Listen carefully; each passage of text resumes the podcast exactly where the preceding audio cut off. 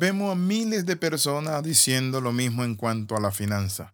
No me alcanza el dinero, estoy salado y estoy en quiebra. Mi amigo, hoy vamos a tratar un tema bien interesante y es cómo manejar el dinero. La Biblia dice en Proverbios 21:20, los sabios tienen riquezas y lujos, pero los necios gastan todo lo que consiguen. Uno de los grandes problemas del siglo XXI es el consumismo. Nos han enseñado a consumir, a comprar, a comprar y a comprar. Simplemente comprar. Y las personas generalmente viven descapitalizándose o endeudándose porque se hacen esclavos de las compras. ¿Sabía usted que la razón principal por la cual las parejas se divorcian, que no es el adulterio, tampoco es la violencia doméstica? ¿Saben lo que hace que las personas se divorcien? Son las deudas. En un momento dado, el 54% de los divorcios en los Estados Unidos estaban relacionados con presiones financieras. Esto nos debería llevar a nosotros a reflexionar, pero también no debe sorprendernos. La Biblia deja en claro que es una tontería no administrar bien el dinero. Y la tontería nunca termina bien. Mire lo que dice la palabra. Los sabios tienen riquezas y lujos, pero los necios gastan todo lo que consiguen. Cuando una persona es sabia, su sabiduría le da para multiplicar sus bienes, sus riquezas, le da para administrarla. Muy a menudo en nuestra cultura nos convencen para comprar algo y nos dice, compre en diciembre y pague en enero. Se dice que el estadounidense promedio pone 1.300 dólares en su tarjeta de crédito por cada mil que gana. Es decir, tiene un déficit de 300 dólares cada vez, cada mes, cada mes. Eso lo lleva directamente a la deuda. Y Dios llama a eso algo necio. Amigos, nadie se endeuda solo, ni tampoco sale de las deudas así por así. Decidir construir nuestro futuro financiero con el compromiso de ser responsable comienza con intencionalidad. Tengo que tener la intención, la sabiduría.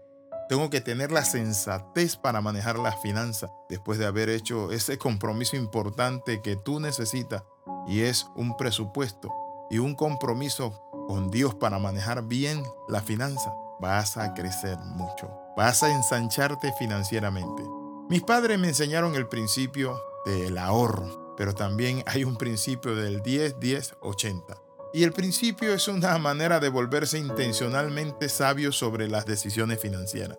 ¿Qué significa esto? Devuelve el 10% a Dios. Dios bendice todo aquello en que le pones a Él primero. Si tú le pones a Él primero, Dios te va a bendecir. Eso se conoce como el diezmo. Hay gente que habla mal del diezmo, pero ¿saben qué? Honra a Jehová con tus bienes, con tus primicias, dice la palabra. Eso se llama un principio de honra. En segundo lugar, mantén el 10% para ti. Comprométete a ahorrar dinero cada vez que ganas algo, ponlo aparte el 10%. Y lo último es vive con el 80%. Solo los necios gastan todo lo que consiguen, dice la Biblia. ¿Te gusta o no? Dios usa el dinero para ponerte a prueba. Él está probando tu responsabilidad. Cuando Él mire tus decisiones financieras, que sean serias, entonces Él te va a respaldar. Pero cuando llegues al cielo, Dios te va a preguntar algo. ¿Fuiste responsable con lo que te di en la tierra? ¿Cómo responderás a esa pregunta? Dad a Dios el 10% de lo que ganas. Ahorra el 10% de lo que tienes y vive con el resto del 80% para gastar en ropa, comida, alimentación, en tantas otras cosas. Quiero invitarlo a orar. Padre, en el nombre de Jesús oramos pidiendo sabiduría financiera para remontarnos como las águilas y salir de deuda y trascender, oh Dios Padre Santo, y dejarle, Padre de la Gloria, a usted esa parte tan importante que es que sea el dueño de nuestra vida financiera. En el nombre de Jesús, amén y amén.